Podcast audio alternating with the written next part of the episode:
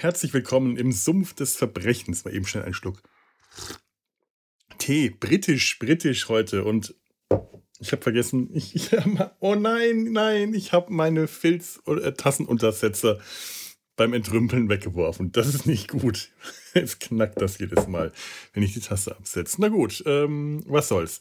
Der Podcast mit den Nebengeräuschen. Heute bin ich alleine unterwegs. Ich hatte einfach gerade Lust, über ein Thema zu reden, über das ich äh, wahrscheinlich jetzt wieder Wochen und Monate gebrütet hätte und doch niemanden gefunden hätte, der darüber mit äh, hätte reden können. Und deswegen gibt's heute einen Solo-Sumpf, einen Solo-Sumpf des Verbrechens. Ich gönne mir zurzeit ähm, das Vergnügen äh, britischer äh, äh, Literatur. P.G. Woodhouse, die Blendings Castle Kollektion, vorgelesen von Stephen Fry. Äh, ein ganz großes Vergnügen. Darüber will ich heute aber nicht reden. Ähm, aber über dieses sehr britische Gefühl, das sich da so in, in, in, in meiner Brust regt, gewärmt durch guten Tee mit Milch gehört sich bei Britisch äh, dann schon so. Ne? Ähm, bin ich heute. Ähm, wie, wie, wie kam ich eigentlich darauf? Ich glaube, ich bin heute mit dem Fahrrad an irgendeiner Stelle vorbeigefahren, an der ich mal längere Zeit spazieren gegangen bin und dabei ein Hörbuch gehört habe. Und sowas passiert mir dann äh, an solchen Stellen immer wieder, dass Erinnerungen ähm, wachgerufen werden. Es gibt eine Stelle außerhalb von Köln, da denke ich automatisch unwillkürlich an Commander Riker, der auf irgendeiner Außenplanetenmission unterwegs ist. Und ich werde im Leben nicht mehr rausfinden, warum und was ich da gehört habe. Ich weiß nur, als ich da spazieren gegangen bin, hatte ich das als Hörbuch oder als Podcast äh, auf den Ohren und werde ewig an dieser einen Stelle an Commander Riker denken, auch wenn nichts an diesem Ort irgendwie an Star Trek erinnert. Und so ging es mir heute, als ich äh, in Köln mit dem Fahrrad äh, gefahren bin und am Herkulesberg vorbeikam. Äh, die Kölner und Kölnerinnen kennen das vielleicht. Ähm, kam mir äh, eine, ein, ein, paar Passagen aus dem Roman Diskrete Zeugen von Dorothy L. Sayers wieder in den Kopf. Und ähm, ich dachte mir, ich erzähle jetzt einfach mal ein bisschen was über diese, äh, die, die Lord Peter Wimsey Krimi-Reihe von Dorothy L. Sayers. Einfach weil ich sie so großartig finde und äh, ich finde, sie gehören in den Sumpf des Verbrechens. Agatha Christie war ja hier schon häufiger ähm, ja, zu Gast, also als Thema mit äh, Poirot und hatten wir Miss Marple nun eigentlich schon oder nicht? Hm. Ich glaube hauptsächlich Poirot. Nee, Miss Marple hatten wir noch nicht. Siehst du mal. Warum haben wir die eigentlich noch nicht gehabt? Ähm, wie, äh, aus dem üblichen Grunde, aus eben dem Grunde, an dem ich heute alleine über Dorothy L. Sayers rede, weil es einfach terminlich immer unmöglicher wird, äh, mehr als eine äh, Person hier, inklusive mir selbst, vors Mikro zu zerren. Äh, und deswegen rede ich heute einfach mal alleine. Es ist ein bisschen äh, für, für, mich stressbefreiter, für euch. Äh, ja, ihr müsst mir jetzt die nächste Zeit solo zuhören. Solltet ihr die Nabelschau auch hören, dann seid ihr es gewohnt. Ähm, Dorothy L. Sayers galt zu ihrer Zeit und sie hat in den 20er und 30ern, 1920er, 30ern, äh, hat sie Kriminalromane geschrieben ähm, durchaus von ihrem Ruf und ihrem St äh, Status äh, ebenbürtig wie äh, als mit Agatha Christie, die, der, der Queen of Crime. Agatha Christie gilt heute als die große britische Kriminalautorin, the Queen of Crime eben. Aber Dorothy Sayers, die äh, zu ihrem Tod fast vergessen war, und ich glaube, die ist irgendwann Ende der 50er gestorben, da war ihr Werk also ihre Kriminalromane fast vergessen, aber zu der Zeit, als sie aktiv geschrieben hat, und das hat sie nur in den 20er, 30ern, weil sie sich dann später wieder von den Kriminalromanen abgewendet hat, ähm, galt sie als wirklich äh, ebenbürtig und ich greife jetzt schon mal vor. In vielerlei Hinsicht finde ich die Romane von Dorothy L. Sayers, das L ist übrigens wichtig, ich sage das jetzt nicht aus äh, Komplettismus, sondern sie hat da selber äh, Wert darauf gelegt, Dorothy Lee Sayers, glaube ich, dass das L immer mit war, war, war, war der Frau halt wichtig. So. Ähm, ähm, Dorothy L. Sayers war eine der äh, frühen weiblichen Studentinnen, der frühen Frauen, die äh, in, in England äh, studieren konnten. hatte eine äh, akademische äh, äh, ja, äh, äh, Laufbahn, hatte ähm, alte und neue Sprachen studiert, hat dann später ihr Geld mit äh, auf verschiedene Arten äh, verdient. Eigentlich äh, gehört sie zum britischen Landadel, allerdings ein verarmter Landadel. Das wird später in ihrem Werk noch eine ganz wichtige Rolle spielen, mehr als nur einmal. Aber Dorothy L. Sayers musste sich halt während ihrer Zeit mit allen möglichen Jobs über Wasser halten, ähm, Lehrberufe, Nachhilfe oder auch äh, über, ich glaube, mindestens zehn Jahre lang eine Werbetexterin. Finde ich spannend. Äh, eine der großen Kriminalautorinnen hat ihr Geld äh, mit, mit Werbetexten verdient. Wenn man das, äh, äh, die, die Romane kennt von ihr, weiß man, dass es einen Roman gibt, Mord braucht Reklame, in dem sich äh, der Held, Lord Peter Wimsey, als Werbetexter in einer Werbeagentur, in einer Londoner Werbeagentur verdingt und dort, also undercover, um dort einen Mord aufzuklären. Ein herrlicher Roman, der vor allem, äh, es, es, geht gar nicht mal so sehr um den, ganz, ganz häufig. Ich versuche jetzt übrigens hier Spoiler zu vermeiden, was die Aufklärung des Mordes äh, angeht, keine Angst. Aber äh, ganz häufig ist die eigentliche Aufklärung des Mordes, wer war der oder die Täterin, gar nicht so wahnsinnig wichtig. Ähm, das, das bietet meistens einfach nur das Ende des Romans. Aha, wir haben den Mord geklärt.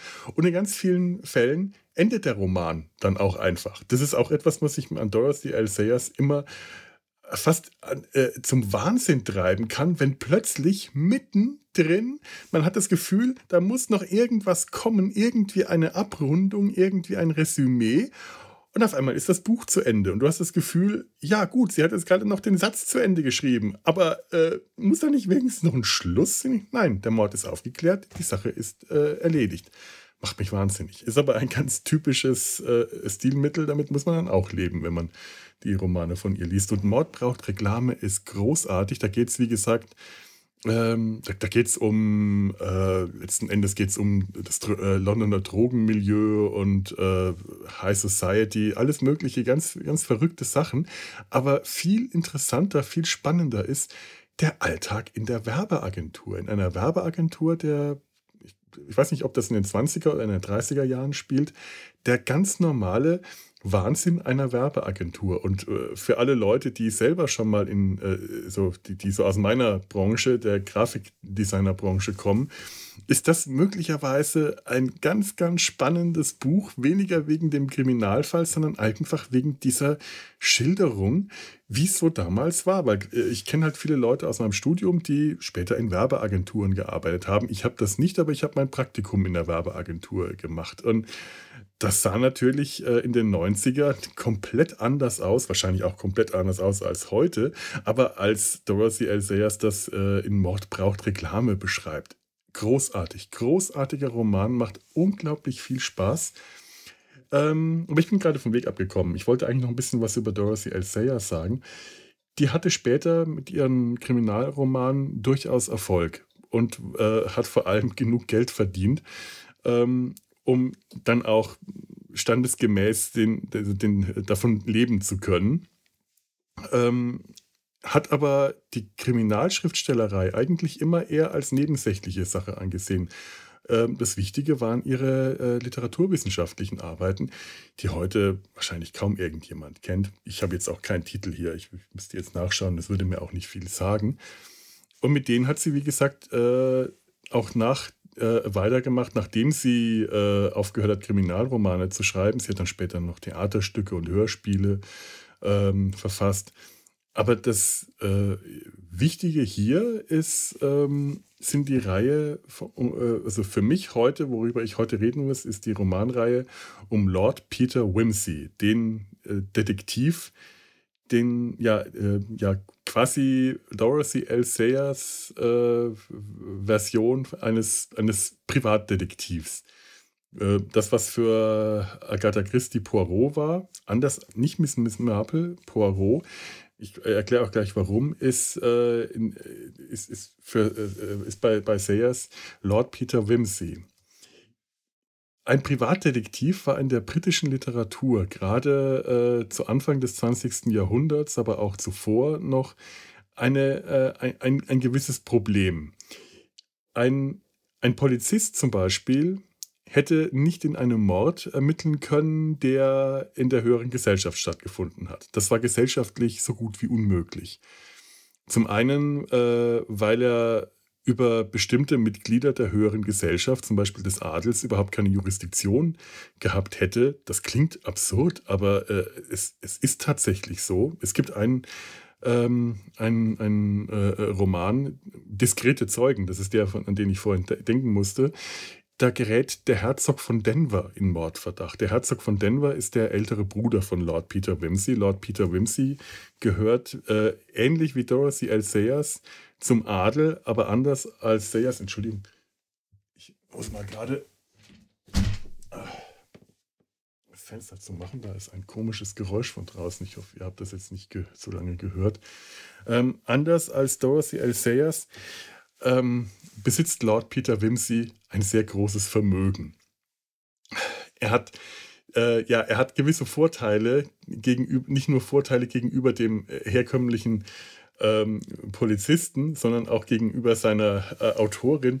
Dorothy L. Sayers lässt ihren Helden Rolls-Royce fahren. Sie lässt ihn teure Bücher kaufen. Sie lässt ihn in Saus und Braus leben.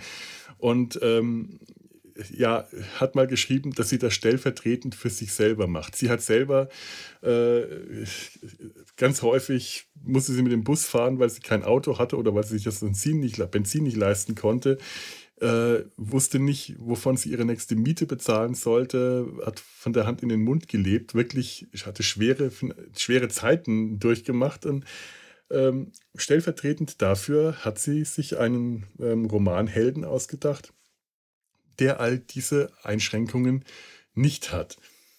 Ähm, Ebenfalls ein, ein, ein alter Ego in dem Sinne ist ihre äh, Romanheldin äh, Harriet Wayne. Ist eine Figur, die auch eine, auch eine Schriftstellerin, eine Kriminalautorin. Das, das findet man auch bei Agatha Christie wieder. Da gibt es auch eine Figur, ähm, Miss Oliver, die auch Kriminalautorin ist und so das Spiegelbild von Agatha Christie darstellt. Und Harriet Wayne ist, spiegelt gewissermaßen äh, Dorothy L. Sayers wieder. Das ist das das Love Interest zu, von Lord Peter Wimsey. Anders aber als bei Agatha Christie. Das ist schon, ich weiß, es ist blöd, wenn ich jetzt ständig Vergleiche zwischen den beiden ziehe, aber es, ist, es, äh, es lohnt sich und es bietet sich einfach unglaublich an. Wenn bei Agatha Christie in einem Roman ähm, ein, ein junger Mann auf eine junge Frau trifft, dann heiraten die am Ende des Romans egal was und egal wie, am Ende wird irgendwem gesagt, ach übrigens, Sie, Mr. Poirot, wir werden heiraten. Und dann sagt Poirot irgendwas Schwülstiges mit französischem Akzent und dann werden die beiden, die sich äh, zu Beginn dieses Romans äh, kennengelernt haben, also zu Beginn des Mordfalls, vielleicht eine Woche vorher, dann werden die heiraten. Kommt einem immer sehr schnell vor. Vielleicht ist das auch einfach ein Euphemismus von wir steigen in die Kiste. Wir aber es ist halt äh, das England des frühen 20. Jahrhunderts, da sind die Moralvorstellungen noch anders. Und bei Dorothy L. Sayers ist das ein bisschen anders, denn ihre Heldin Harriet Vane äh, ist des Mordes an ihrem Liebhaber angeklagt. An, nicht, nicht nur an ihrem Liebhaber, sondern an dem Mann, mit dem sie ein uneheliches Verhältnis hatte, mit dem sie äh, in Sünde gelebt hat. Und Lord Peter sieht sie zum ersten Mal, als sie auf der, äh, ähm, auf der, auf, auf der äh, Anklagebank äh, äh sitzt und verliebt sich in sie und will sie retten und will sie äh, da rausholen. Und das klingt jetzt ganz unglaublich schmalzig und pathetisch und mein Gott, oh, wie romantisch. Und das ist es aber gar nicht. Denn äh, erstens, sie will nicht von ihm gerettet werden. Sie findet das ganz unangenehm. Zweitens äh, ist es ist weder Liebe auf den ersten Blick. Harriet Vane ist weder wunderschön, noch Lord Peter ist der strahlende Held mit markantem Kinn. Das sind eigentlich beides ziemliche Durchschnittstypen. Harriet Wayne wird eher als kräftig mit einem äh, bestenfalls attraktiven, aber nicht hübschen Gesicht beschrieben, während äh, Lord Peter äh, dünner, drahtiger Mann mit ist mit einer langen Vogelnase und einem flachsgelben Haarschopf und äh, einem, immer etwas dümmlichen Blick mit Monokel. Das finde ich immer so schön. Er trägt einen Monokel. Da werde ich nie drüber wegkommen. Ähm, und die Beziehung der beiden ist nicht irgendwie in dem Moment, wo er sie dann gerettet hat, okay, das kann ich jetzt, glaube ich, äh, sagen, dass er sie am Ende des Romans ähm, starkes Gift dann tatsächlich rettet und ihre Unschuld beweist. Ich werde jetzt aber nicht ähm, darauf eingehen, wer der, der, der, der, der oder die Schuldige äh, ist, weil ich es auch vergessen habe. Ähm, aber äh, anders als bei Agatha Christie, die dann am Ende dieses Romans äh, die beiden heiraten lassen, sieht das bei äh, Lord Peter und Harriet Vane ganz anders aus. Die brauchen noch mehrere weitere Romane, bis die sich dazu durchringen können, zu heiraten, beziehungsweise bis sie sich überhaupt dazu durchringen können, eine Beziehung zu beginnen. Denn da ist sehr viel mehr Psychologie im Spiel. Ähm, Lord Peter hat ein großes Problem. Er hat jetzt diese Frau vor dem Galgen gerettet und jetzt äh, müsste sie ihm dankbar sein. Das will er aber nicht. Er will nicht, dass sie ihn am Ende nur liebt, weil sie ihm dankbar ist. Und sie will auch nicht, dass sie ihn genau aus dem Grund vielleicht nur sich in ihn verliebt, weil er sie gerettet hat. Und dieses, äh, diese, äh, dieses psychologische, äh, diese psychologische Kompliziertheit macht's, macht's interessant und macht's echt. Da werden echte Menschen auf einmal daraus. Und das Dilemma der beiden, das zieht sich noch wirklich über mehrere äh, Romane hin. Zum Beispiel ähm, Aufruhr in Oxford, da kehrt äh, Harriet Wayne in, ihre, äh, in, ihr, in ihr College nach, nach Oxford zurück. Ähm, Dorothy Sayers hat selber als, als Kind in Oxford gelebt und später auch sehr lange in Oxford gelebt und gearbeitet. Daher ist ihr das äh, auch sehr ans Herz gewachsen. Und sie hat da einen ganz großartigen Roman in, ähm, in einem ähm, Frauencollege äh, in Oxford geschrieben. Auf, Aufruhr, Aufruhr in Oxford, ja.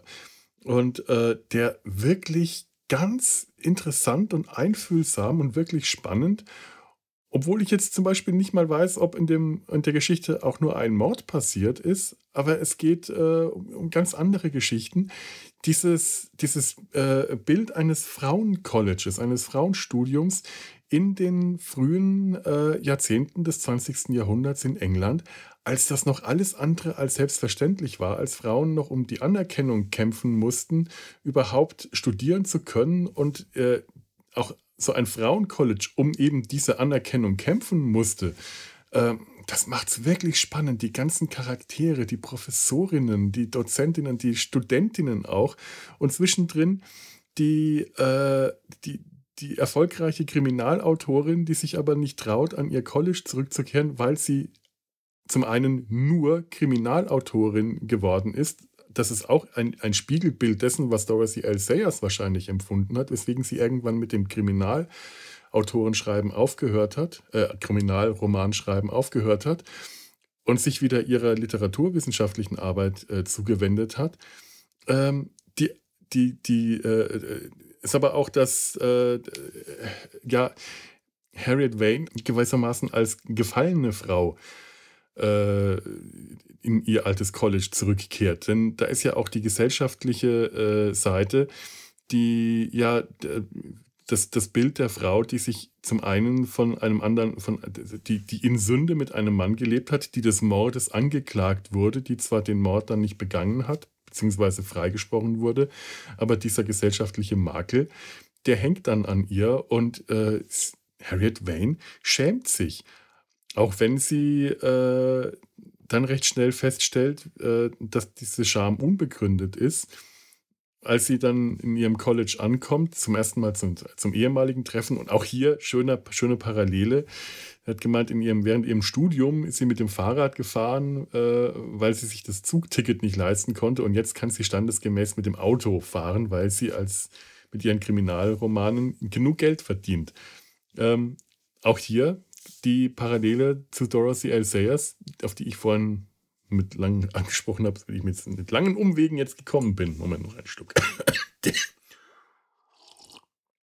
Tee der Husten geht schon wieder los. Das Interessante an den Figuren, an speziell Lord Peter Wimsey von Dorothy L. Sayers, es ist immer so lang der Name. Dorothy L. Sayers, Dorothy L. Sayers, meine Güte, immer dieses L.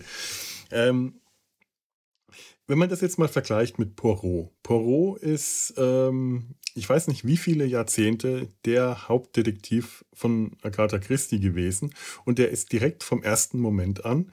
Das äh, Ganze, ich glaube, der, der, erste Roman müsste noch äh, zum, zur Zeit des Ersten Weltkriegs oder kurz danach spielen. Da wird Poirot schon als alt bezeichnet. Gut, alt kann alles Mögliche bedeuten. Ne, nehmen wir mal an, er wäre Mitte 50 ist für einen jungen Menschen ja schon alt. Poirot hat sie, hat, war jahrzehntelang der Hauptdetektiv und er wird immer als alt bezeichnet. Am Ende müsste der nahezu 100 sein, wenn wir davon ausgehen, dass er vielleicht am Anfang schon 60 oder 70 war. Das ist ganz schwer. Er altert nicht, er entwickelt sich nicht wirklich. Äh, es, es es gab Zeiten, in der äh, hat äh, Agatha Christie Poirot mal etwas egozentrischer und etwas eingebildeter beschrieben, dann wieder bescheidener. Äh, aber im Großen und Ganzen hat er keine persönliche Entwicklung, weil es keine Person ist. Die, Poirot verliebt sich nicht. Poirot ist nicht in Gefahr. Poirot äh, hat keine, keine Psyche, an, an, an der er, äh, hat keine, keine Psyche, an der er arbeiten muss, an der er sich abarbeiten kann. Ähm, Poirot ist ein sehr unbeschriebenes Blatt. Der ist der kleine, trollgige Belgier mit dem äh, Schnurrbart und dem Perfektionswahn, der gerne isst.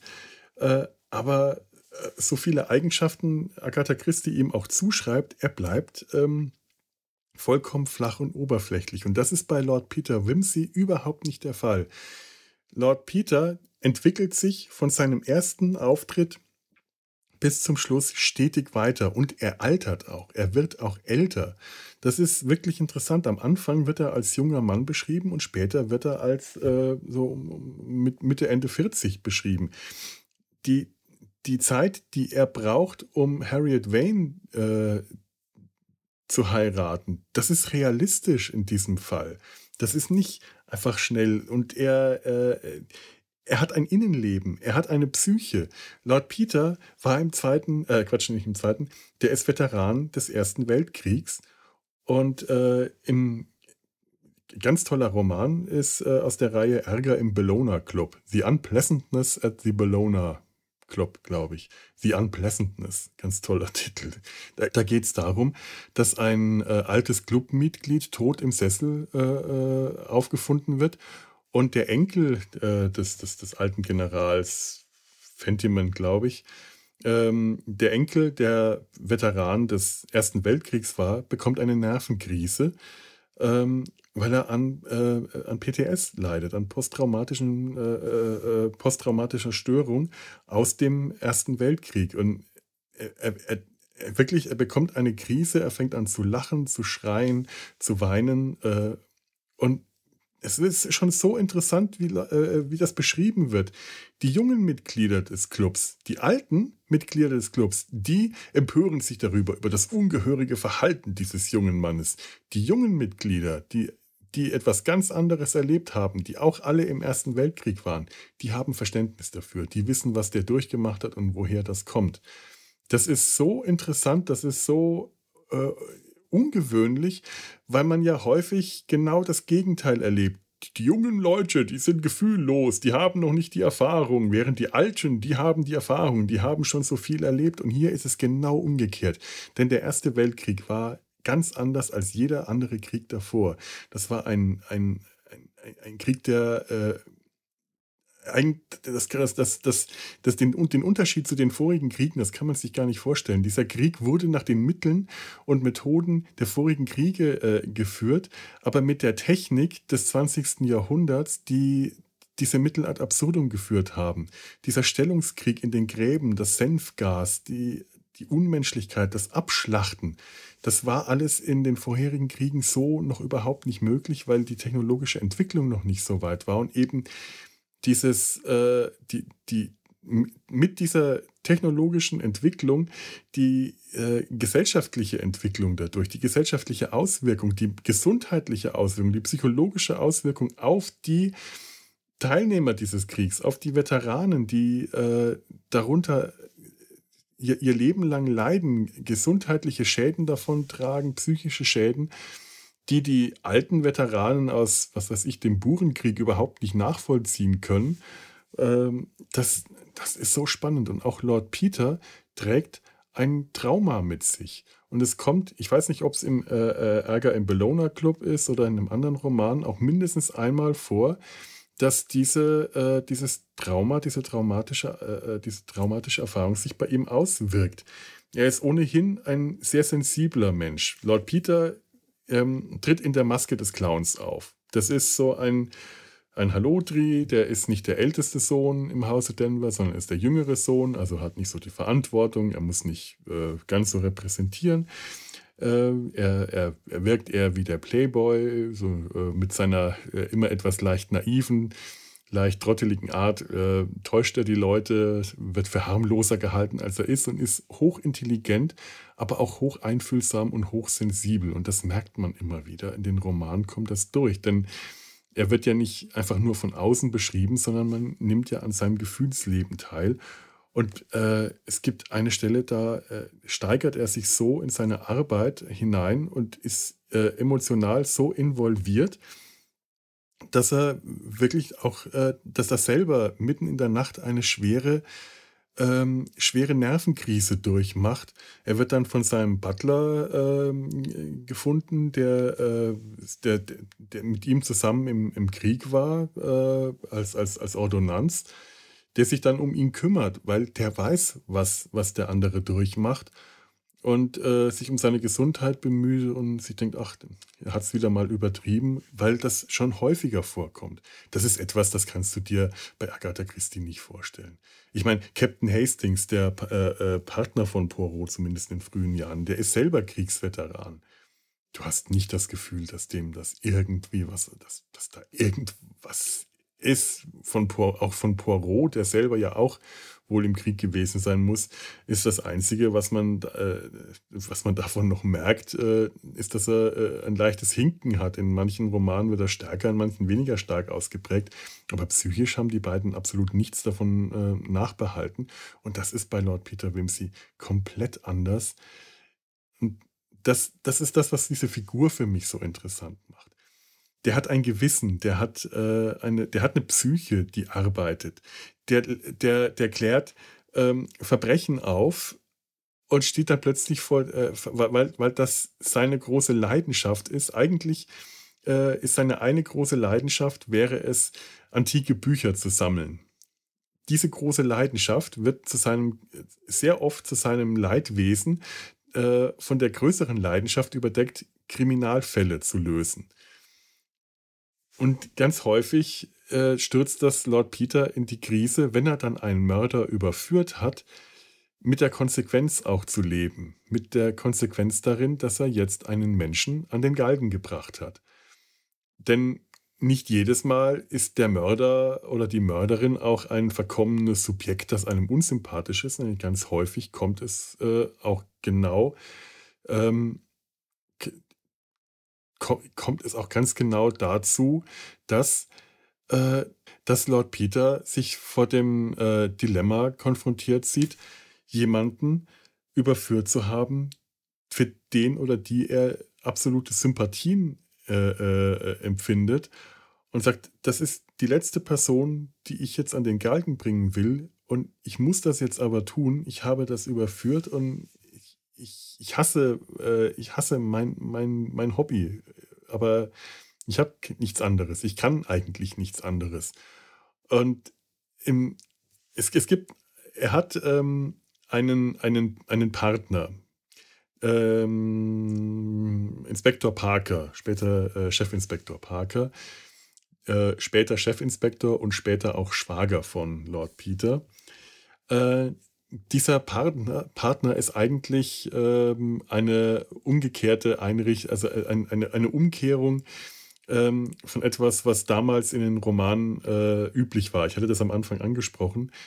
Ähm, ein normaler Polizist konnte nicht in, äh, in, in, in, in höheren Kreisen ermitteln, weil der da zum Teil einfach keinen Zugang hatte in die Salons der reichen Herrschaften.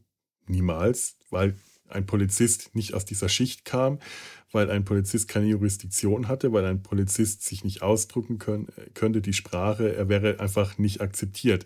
Dagegen kann jemand wie ein englischer Lord ähm, ohne weiteres in den Salons und äh, äh, Landhäusern der, äh, der, der britischen Aristokratie und High Society ermitteln, weil der da den Zugang hat, weil der in diese Gesellschaft passt und in diese äh, in, in dieser Gesellschaft hineingehört. Und deswegen hat man damals ganz häufig dem Polizisten einen Sidekick zur Seite gegeben in Form eines meistens adligen äh, Privatschnüfflers. Bei Lord Peter und Inspektor Parker ist es allerdings genau umgekehrt. Da ist der Polizist der Sidekick und Lord Peter, der Privatschnüffler, ist die, die Hauptfigur.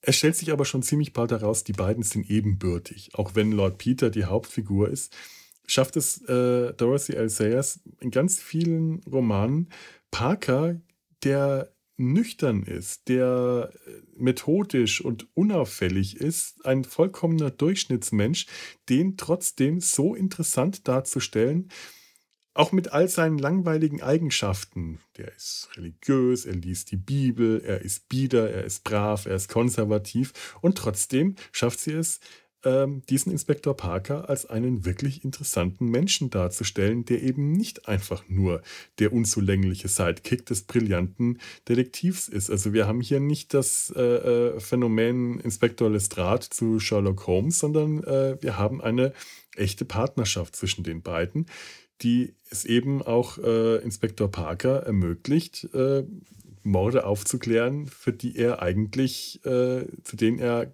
keinen Zugang finden könnte. Ich hatte äh, am Anfang ähm, diskrete Zeugen ja erwähnt und wie gesagt, da geht es darum, dass der, der äh, Bruder von Lord Peter Wimsey, Lord Denver, ähm, Gerald, Lord Denver, Gerald Wimsey, Lord Denver, der Sohn so viele Lord Denver, also ältester, höchster Adel, des Mordes verdächtigt wird. Und ganz am Anfang, ähm, das fängt wirklich direkt damit an, ähm, ganz am Anfang ähm, kommt es zu einer vorgerichtlichen Untersuchung ähm, durch einen Dorfrichter aus, aus, dem, aus dem Ort, äh, weil es auf dem, Land, auf dem Landsitz der Familie Denver passiert ist der dann irgendwann äh, betreten und kleinlaut, also der Richter, äh, feststellen muss, dass er hier ja gar nicht für zuständig ist, dass ihm die nötige, nötige äh, nicht nur Kompetenz, sondern auch äh, ähm, offizielle Zuständigkeit, das Wort fällt mir jetzt gerade nicht ein, fehlt. Denn ein britischer Lord darf nur von seinesgleichen gerichtet werden. Ganz faszinierend also die britische Lordschaft zu der Zeit, ich weiß nicht, wie das heute ist, möglicherweise immer noch. Ich weiß nicht, wie das äh, Gesetz ist, wenn jetzt zum Beispiel heute der äh, so und so viel der Earl von sowieso oder lass es, äh, naja, der König ist sowieso ein Fall für sich, aber äh, Prinz Harry oder William äh, eines Verbrechens angeklagt und äh, werden. In diskrete Zeugen ist das dann so, dass äh, das House of Lords zusammentreten muss und quasi die größte Jury der Welt bilden, denn das gesamte House of Lords ist die geschworenen Jury im Mordfall gegen Lord Denver. Und es wird auch herrlich beschrieben, wie diese Lords alle in ihren Roben und Hermelinen und Kronen antreten. Ein, eine herrliche Szene, in der beschrieben wird, wie, diese, wie, der, wie der Haushofmeister des House of Lords versucht, diesen, diesen äh, ja, diesen Hühnerstall an Lords, von denen keiner an seiner Stelle stehen bleiben will, dazu zu bringen, ordentlicher Reihe und Formation Einzug halten und sich auf die Plätze setzen, denen ihnen zugewiesen werden, während die Lords einfach munter drauf los, zwischen äh, hin und her laufen und da einen alten Freund treffen und da einen alten Bekannten. Und alle in ihren Roben und Mänteln, ihren Roben, den, den Hermelin, der Hermelin, nein, der Herr, und den Herrn, den er da anhat, den Herrn Melin und die Dose auf dem Kopf. Ähm, die zwei, wer sich da erinnern kann. Lord äh, Brett, äh, äh, wo ist Brett vom Kopf vorhin gehört? Lord Brett Wing, Wing, Wing äh, Sinclair, oh mein Gott. Ja, der zweite, der zweite Lord, bereits, der sich, der zweite britische Lord, der sich bereits äh, im Sumpf als äh, Privatdetektiv äh, tätigt. Meine Güte. Und es wird dann beschrieben, wie einsam und verlassen und klein und mickrig und vor allem zivil dieser arme Lord Denver aussieht, der als einziger in diesem riesigen Raum, das ist in irgendeiner, ich weiß nicht, Kathedrale oder wo, wo immer das House of Lords zusammentritt, äh, alle in ihren Aufmachungen und er als einziger im blauen äh, Räuberzivil, also im, naja, im, im eleganten blauen Einreiher, aber eben nur in Zivil. Das ist, äh, und und wie, wie mickrig und klein und unzulänglich und verletzlich er dadurch wird, das ist ganz toll beschrieben. Das ist wirklich, wirklich großartig. Ähm, jetzt habe ich den Faden verloren. Ich weiß ich gerade gar nicht. Ähm, irgendwo wollte ich abbiegen. habe es nicht geschafft. Oder habe es geschafft, aber ich bin nie wieder zurückgekommen.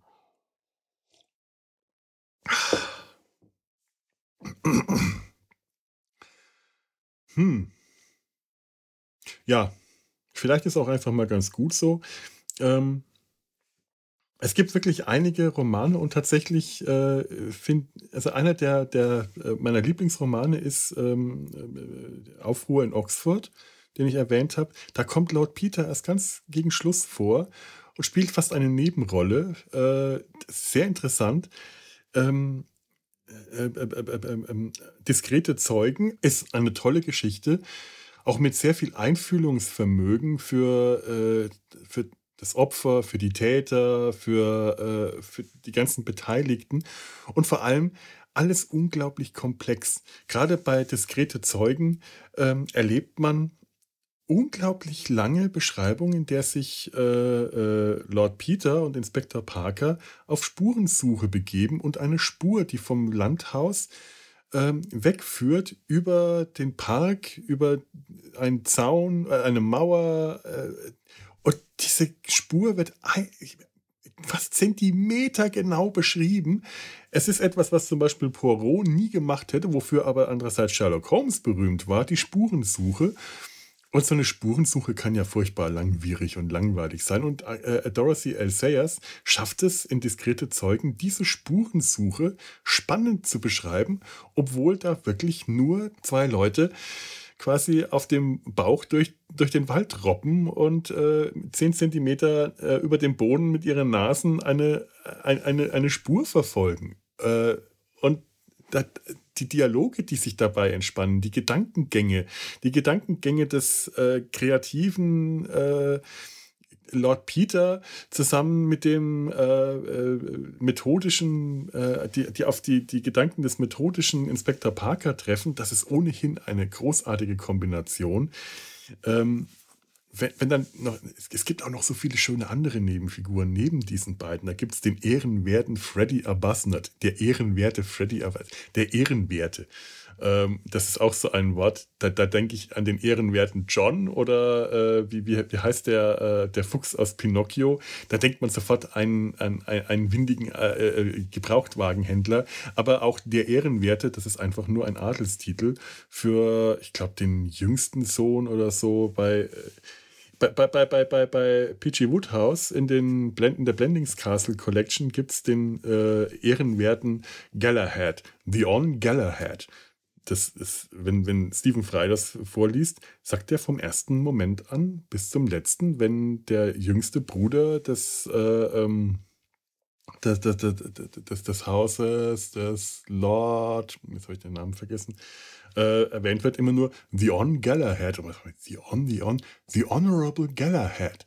Als Brite oder Britin weißt du das, was The On bedeutet. Das muss nicht erklärt werden. Peachy Woodhouse ist da ganz ähnlich wie äh, Dorothy L. Sayers. Ganz gewisse Dinge werden einfach nicht erklärt. Weil ähm, Dorothy L. Sayers zum Beispiel immer davon ausgegangen ist, dass ähm, ihre Leserschaft ein gewisses Niveau mit sich bringt, ein gewisses Niveau an Bildung. Ähm, Dorothy L. Sayers hatte, äh, sprach hervorragend Französisch, gutes Deutsch, hatte, äh, ja, wie gesagt, ja auch äh, Sprachen studiert. Und wenn ähm, in ihren Romanen Französisch gesprochen wurde oder Latein vorkam oder eine andere Sprache, dann blieb die unübersetzt. Das ist äh, schon, schon ein Problem. Also Französisch bekomme ich hin, Latein, ja, habe ich ja nun leider auch lang genug gehabt, aber das kann man nicht voraussetzen. Es gibt da keine Übersetzung und teilweise sind das dann Dialoge, die recht wichtig sind oder Teile aus Briefen. Dorothy L. Sayers hat sich da äh, nicht die Mühe gemacht, eine Übersetzung hinzuzufügen. Die ging davon aus, das hat man gefälligst zu wissen. Wenn man meine Romane liest, dann ist das hier. Entschuldigung, jetzt muss ich doch mal was gegen den Husten machen. Hm. Naja, bevor ich jetzt hier äh, vor mich hin schmatsche und schlucke, glaube ich, möchte ich einfach mal diese äh, Folge auch, auch schon wieder abschließen. Ähm, ich empfehle es euch einfach. Es macht sehr viel Spaß, die Romane zu lesen. Es sind zum Teil auch ein bisschen eigenartig, weil es halt Romane sind, die äh, aus einer ganz anderen Zeit stammen. Ähm, in, in der ersten Geschichte, Der Tote in der Badewanne, da, da liest du die Beschreibung einer äh, Leiche, die in einer Badewanne äh, gefunden wird und du merkst direkt vom ersten Moment an mit den Spuren, da kann hinten und vorne, das kann einfach nicht stimmen. Und äh, du, du verstehst gar nicht, warum der, äh, der, der Polizist, der da zuständig ist, das ist noch ein anderer Polizist, das ist noch nicht Parker, zu doof ist, diese Spuren richtig, hm, richtig zu deuten, wie oberflächlich und schlampig da äh, diese, diese Leiche äh, drapiert wurde. Äh, man darf aber nicht vergessen, das war einfach damals noch nicht so üblich. Sherlock Holmes äh, war zwar äh, hatte es zwar vorgemacht, wie das mit Spurensuche und Spuren und deduktiver Logik und alles äh, äh, vor sich ging, aber das war in äh, Kriminalromanen längst noch nicht so, äh, äh, längst noch nicht so gang und gäbe. Das war noch gar nicht so äh, eingeführt. Ähm, Dorothy L. Sayers hatte zusammen mit anderen Kriminalautoren und Autorinnen den, ich muss gerade mal schauen, ob ich das hier habe, den Detection Club gegründet. Unter anderem war da auch äh, äh, Agatha Christie äh, beteiligt. Jetzt muss ich gerade mal schauen, ob ich das hier auf Anhieb schnell finde. Wahrscheinlich nicht. Das, das ist auch. ja, äh, Agatha Christie, G.K. Äh, Chesterton, ich glaube, das waren die Pater Brown-Romane, Bentley, Douglas Howard Cole, ähm, Ronald Knox. Und diese. Ähm, und eben Dorothy L. Sayers und dieser Detection Club, das ist eine, ähm, ein, eine Vereinigung zur Förderung des Krimi klassischen Kriminalromans, so steht das hier. Und ähm, die haben sich zusammengetan, um gewisse Regeln in ihrem Roman einzuführen. Regeln, die eine gewisse Fairness gegenüber den Lesern voraussetzen sollen, dass die Leser mit allen Hinweisen äh, versorgt werden, dass äh, nicht irgendwelche vollkommen an den Haaren herbeigezogenen oder unfairen ähm,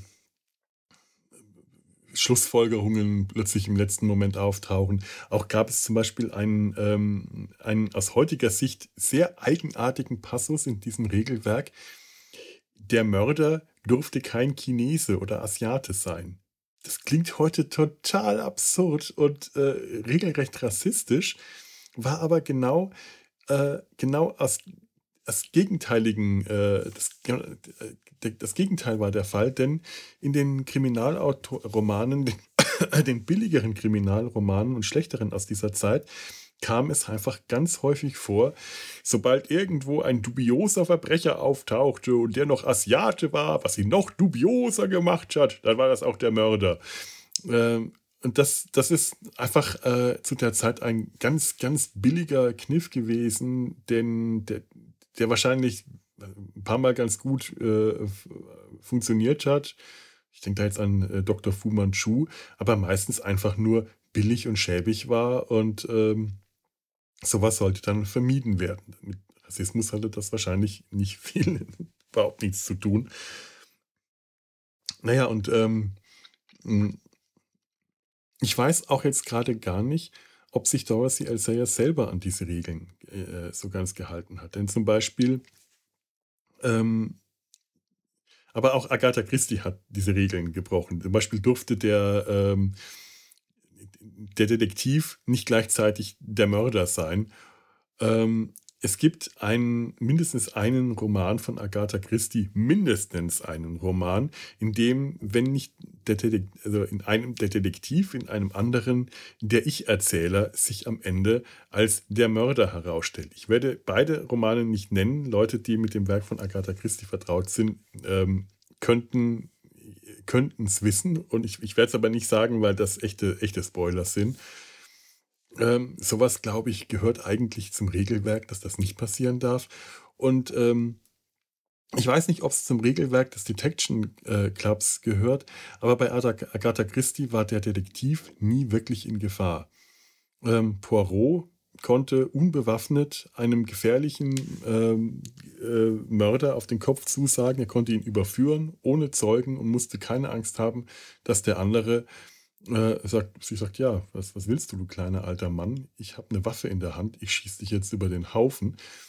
Ähm, Poirot konnte sich immer sicher sein, dass der überführte Mörder dann auch äh, überführt blieb und britisch und fair genug war, sich äh, überführen zu lassen und ins Gefängnis zu gehen oder ja, die Sache in die eigene Hand nehmen und ehrenvoll Selbstmord begehen. Ähm, Miss Marple war nie, äh, nie in Gefahr. Wenn man jetzt an die Miss Marple-Filme mit Michael Rutherford denkt, ähm, da gibt es äh, immer wieder Szenen, in denen Miss Marple, ähm, in dieser Theatertruppe zum Beispiel, soll sie vergast werden. Äh, in den Romanen war Miss Marple nicht ein einziges Mal in Gefahr. Die saß schön in ihrem Wohnzimmer, hat gestrickt, hat tit, tit, tit gesagt und äh, äh ich sag, das erinnert mich aber an den Metzgerjungen, der damals auch immer äh, die, die, Zeitung geklaut hat oder irgend sowas. Ähm, während hier bei Dorothy L. Sayers äh, die Helden und Heldinnen durchaus in Gefahr werden, durchaus verletzt werden. Lord Peter wird mindestens, also nicht nur, dass die, die, die psychologisch ähm, dass die, äh, die, die Psyche, äh, deren Psyche in Gefahr ist, sondern auch äh, körperlich sind sie in Gefahr. Sie sind nicht, also nicht nur psychologisch involviert, sondern auch körperlich. Lord Peter wird mindestens einmal angeschossen. Inspektor Parker wird niedergeschlagen, weil er ähm, für Lord Peter gehalten wird. Ähm, Harriet Wayne, ich glaube, wird auch mindestens einmal entkommt einem Anschlag. Da bin ich mir jetzt gerade gar nicht sicher. Auf jeden Fall ähm, sind diese diese Helden, die stehen nicht außen vor. Äh, die sind durch, die stecken durchaus mittendrin und auch das äh, macht das Ganze äh, so interessant. Die können nicht einfach den Abstand halten, denn die sind beteiligt an der ganzen Sache.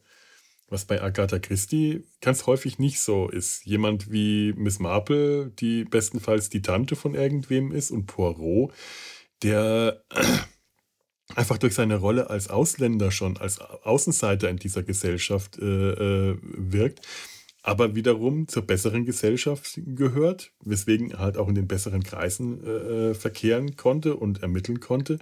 Aber ähm, der war nie wirklich beteiligt. Der äh, Captain Hastings, der konnte sich verlieben. Und der war dann irgendwann auch nicht mehr dabei und war mit seiner Frau in Argentinien auf einer Ranch, hauptsächlich deshalb, weil Agatha Christie gemerkt hat, dass man keinen dummen Sidekick braucht, um den Detektiv brillant dastehen zu lassen.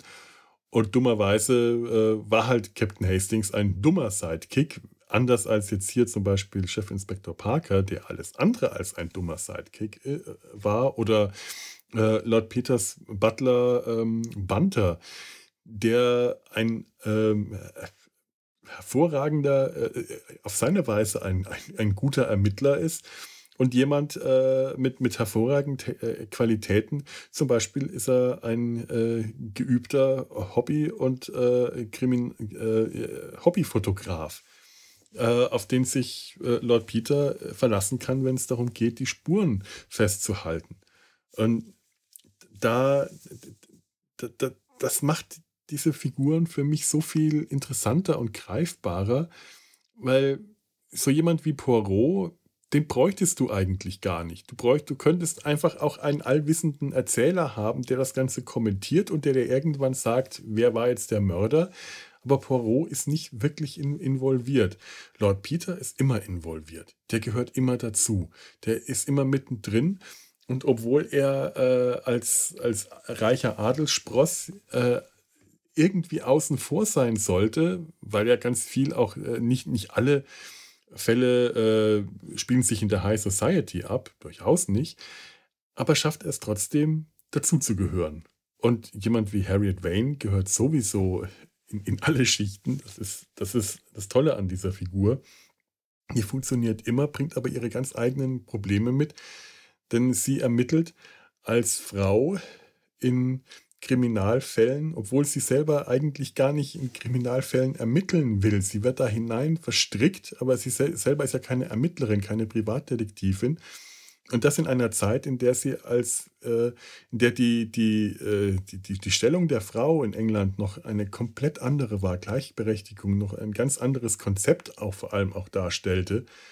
Ähm, Miss Marple war äh, das war eine ganz andere Figur. Die konnte als alte Jungfer auftreten und äh, musste sich auch da ähm, nicht behaupten und nicht beweisen. Ähm, jetzt habe ich wirklich den Faden verloren. So, das ist jetzt das zweite oder dritte Mal und ähm, ich glaube, das wäre jetzt wirklich besser. Ich lasse das mal. Ich werde noch mal ein paar von den, ähm, den, den, den Romanen nennen. Äh, der Tote in der Badewanne, das ist der erste gewesen. Diskrete Zeugen, das hatte ich gerade schon. Ähm, keines natürlichen Todes. Was war denn das noch? Weiß ich nicht mehr. Ärger im Belohner Club, ja, das ist äh, die Sache mit, dem, mit den Veteranen. Ähm, Starkes Gift, das ist äh, die Geschichte, in der Lord Peter auf Harriet Wayne trifft. Five Red Herrings, fünf falsche Fährten. Interessantes Buch allerdings äh, auch ein bisschen schwer zu verfolgen. Das spielt in einer, äh, ich glaube in, ich glaube in Schottland oder zumindest im Norden der britischen Insel in einem Ort, äh, in dem sehr viele Künstler leben. Also es spielt im Malermilieu. Ganz, ganz spannend. Äh, Murder Must Advertise, äh, Mord braucht Reklame. Großartiges Buch, absolut fantastisch. Lest das, ähm, ihr, ihr schmeißt euch allein weg, wenn ihr die ganzen Werbetexte lest. Es geht ja, das wird wirklich ausführlich beschrieben, wie damals in den ähm, Mörder 33, 19, von 1933 in den 30er Jahren in einer Werbeagentur gearbeitet wurde, wie die Werbetexter äh, gearbeitet haben, wie die Texte entstanden sind, wie der ganze Ablauf war einer Werbekampagne, die Kunden, die da vor Ort, äh, die, die, die, die, dann zu, zum Besichtigungstermin kommen, äh, die die Krisen, in die die gesamte Belegschaft gestürzt wird, weil die Kunden alles umschmeißen, die Werbegrafiker, den Textsatz. Es ist fantastisch, es ist großartig. Der eigentliche Mord ist fast total nebensächlich am Ende.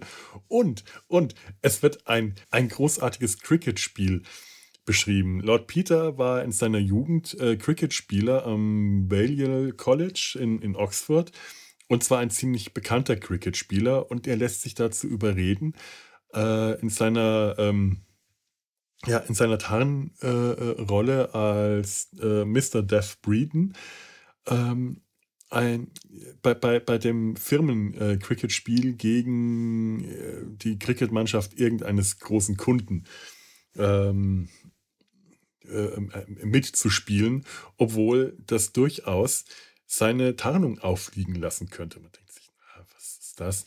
Wenn, wenn, wenn der wirklich ein bekannter Cricket-Spieler war, dann muss man doch Fotos von ihm kennen. Nein, das spielt zu einer Zeit, in der die, die, die Medienpräsenz äh, einfach noch nicht so groß war.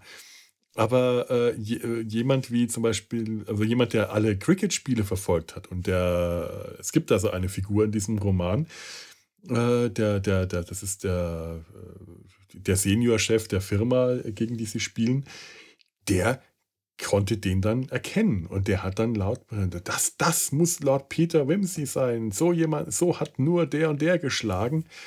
Äh, an dem Stil konnte ich ihn erkennen. Und das wiederum bringt Lord Peter in Gefahr, weil seine Tarnung auffliegt. Und dieses Cricket-Spiel, etwas, von dem ich keine Ahnung habe. Ich habe keine Ahnung, wie Cricket funktioniert. Und es ist wirklich spannend geschrieben. Stephen Fry hat auch mal in einem seiner Romane ein Cricket-Spiel beschrieben. Lang und ausführlich und für mich vollkommen unverständlich. Und ich hoffe, das werde ich nie wieder lesen müssen. Wenn, dann werde ich es mir von ihm vorlesen lassen, denn möglicherweise äh, als Audiobook. Ähm, The Liar, der, der, der, der, der Lügner, der Lügner. Ähm, als Audiobook gelesen von Stephen Fry selber könnte das tatsächlich dann unterhaltsam sein, aber wenn man von Cricket sonst gar nichts versteht, bringt das nichts. Nur in Mord braucht, äh, äh, Mord braucht Reklame schafft es Dorothy L. Sayers, ein Cricket-Spiel zu beschreiben und es spannend zu beschreiben, obwohl ich keine Ahnung habe, was da eigentlich passiert. Ganz großartig. Ähm, was haben wir noch? Äh, man braucht Reklame. Der Glockenschlag. Aufruhr in Oxford. Hochzeit kommt vor dem Fall. In feiner Gesellschaft. Oh, der Glockenschlag. Auch die neuen Schneider. The, ähm, ja, hm. Ähm, The Nine Tailors. Das ist eine der leider schlechten Geschichten. Ähm, Dorothy L. Sayers hatte äh, so eine Eigenheit, sich äh, etwas zu akademisch in bestimmte Themen in ihren Geschichten ähm, zu verlieben und das ist in dem Fall das äh, Intervallläuten. Das ist eine ähm, englische Tradition des Intervallglockenläutens. Ähm, ich, kann es sein, dass es zu Weihnachten oder zu irgendeinem anderen Festtag, ich glaube Weihnachten ist, in dem mehrere Glocken im Glockenstuhl von mehreren Leuten in Intervallen geläutet werden, in endlosen Intervallkombinationen. Und da hört sie nicht auf, das zu beschreiben. Und wenn du keine Ahnung davon hast und dich auch nicht dafür interessierst, ist das unwahrscheinlich anstrengend und dröge. Und am Ende stellt sich der Mordfall als etwas, die, die Aufklärung des, des vermeintlichen Mordes in dieser Geschichte als etwas heraus, dass, dass man als äh, versierter Krimi-Kenner ähm, vom allerersten Moment an wusste, ohne Probleme sagen konnte, ja, also warum habe ich da jetzt ein ganzes Buch für lesen müssen, für diese Aufklärung? Und warum musste ich gerade Seiten um Seiten die Intervalle abgedruckt durchlesen? Die Intervalle abgedruckt, das heißt, indem, ähm, ich glaube, es sind, lass es sechs Glocken sein, indem sie aufgelistet hat, die Glocken in welcher Reihenfolge die klingen. 1, 2, 3, 4, 5, 6. Erste Zeile, zweite Zeile. 1, 3, 2, 5, 4, 6. Dritte Zeile. 1, 5, 4, 2, 3, 6. Vierte Zeile. 6, 2, 3, 4, 5, 1. Dritte nächste Zeile. Und das endlos lang. Du blätterst durch nichts. Was, was, was soll das? Was soll das? Und das ist auch Dorothy L. Sayers. Äh, es ist wie wenn sie französische Texte nicht übersetzt. Sie geht davon aus, wer das liest, will das auch lesen. Na gut. Bitte.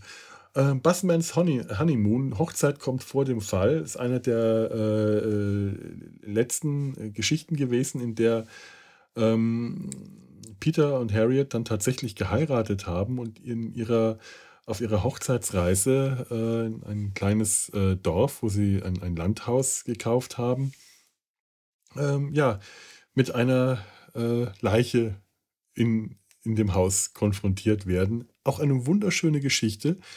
Und ähm, eine der letzten, es gibt noch eine allerletzte äh, Thrones Dominations in feiner Gesellschaft, die ähm, nicht mehr fertig äh, gestellt wurde und von äh, hier steht's, steht's, von Jill Patton Walsh fertig geschrieben wurde. Ist sehr interessant, kann man, ähm, äh, kann man, kann man gut lesen. Ähm, es gibt noch eine, äh, eine weitere Ausgabe von, von äh, Jill Patton Walsh. Ähm, wo steht hier? Mord in mageren Zeiten, laut Peters allerletzter Fall. Ähm, und das spielt während dem Zweiten Weltkrieg. Ähm, basiert auf, äh, ja, ähm, auf, auf Briefen, die äh, äh, Dorothy L. Sayers verfasst hat, nach, schon lange nachdem äh, sie keine Lord Peter Wimsey-Romane mehr geschrieben hat, hat, hat sie noch äh, für, ich weiß nicht welche Zeitung oder welche, äh, welchen Verleger, ähm, fiktive Briefe geschrieben von Lord Peter an seine Verwandten, beziehungsweise von Verwandten und Freunden an Lord Peter, der irgendwo im Zweiten Weltkrieg stationiert war. Und darauf äh, basiert diese, äh, ähm, dieser Roman in mageren Zeiten von, steht hier, 2002. Oh, ist auch schon wieder ein bisschen länger her. Mm, ja. Also ähm, im Großen und Ganzen, bis auf der Glockenschlag, äh, ich, ich, weiß ja gar nicht, habe ich alle schon gelesen? Äh, ja, doch. Sonst die anderen müsste ich eigentlich alle kennen. Ist es wirklich, wirklich empfehlenswert, Dorothy L. Sayers zu lesen, wenn ihr britische äh, Kriminalromane gerne lest aus dieser Zeit und ähm, einfach schon alles gelesen habt, was es von Agatha Christie zu lesen gibt. Ich weiß, dass das eigentlich nicht möglich ist, aber ganz häufig hat man so dieses Gefühl, ich verkenne ja alles von Agatha Christie. Und dann sagst du, nee, tust du nicht. Ähm, aber dann empfehle ich zur Abwechslung einfach mal Dorothy L. Sayers zu lesen. Es muss nicht, muss nicht passieren, dass ihr die auch besser findet. Ich tue das. Ich finde die Romane von Dorothy L. Sayers besser als die von Agatha Christie, aber äh, das ist ja wirklich eine Geschmackssache. Ich möchte es euch einfach mal empfehlen. Es würde mich freuen, wenn ich den oder der einen oder anderen ähm, ja, da eine kleine Leseempfehlung gegeben habe und vielleicht auf den Geschmack gebracht habe. Ja. So, ich sollte jetzt wirklich aufhören zu reden. Es geht mit dem Husten nicht mehr lange gut. Ich wünsche euch was und freue mich, dass ihr äh, mir bei dieser kleinen Solo-Darbietung hier im Sumpf zugehört habt. Wenn äh, ihr Lust habt, hinterlasst mir doch einen Kommentar.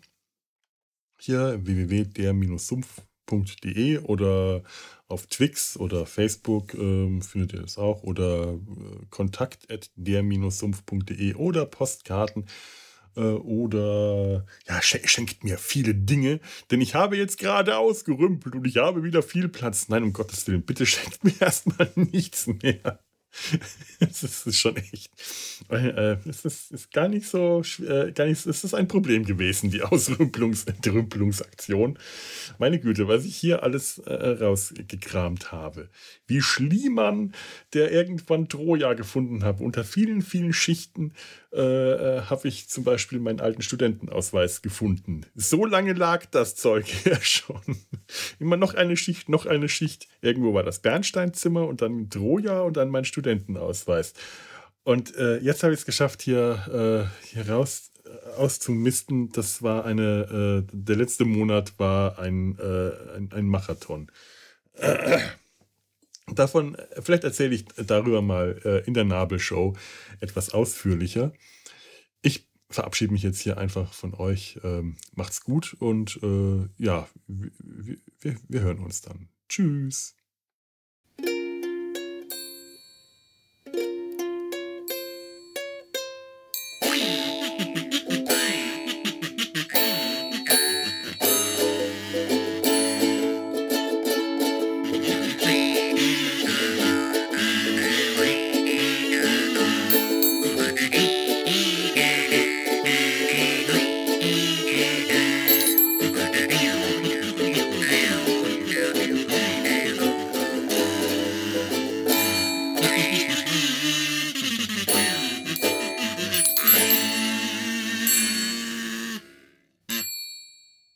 Ach, und jetzt fällt mir noch was ein. Natürlich, natürlich, wir sind ja im Sumpf. Lord Peter äh, äh, droht nämlich äh, auch einmal im Sumpf zu versinken. Das klingt jetzt komisch, aber äh, es ist tatsächlich, ich glaube, auch in diskrete Zeugen passiert, äh, passiert es, äh, dass Lord Peter und sein Butler Bunter bei schlechten Lichtverhältnissen, also im, im Nebel, im, im Moor unterwegs sind und Lord Peter in, den, äh, äh, in, in, ein Sumpfloch fällt und dort äh, zu ertrinken äh, droht, nachts bei Nebel im Sumpf.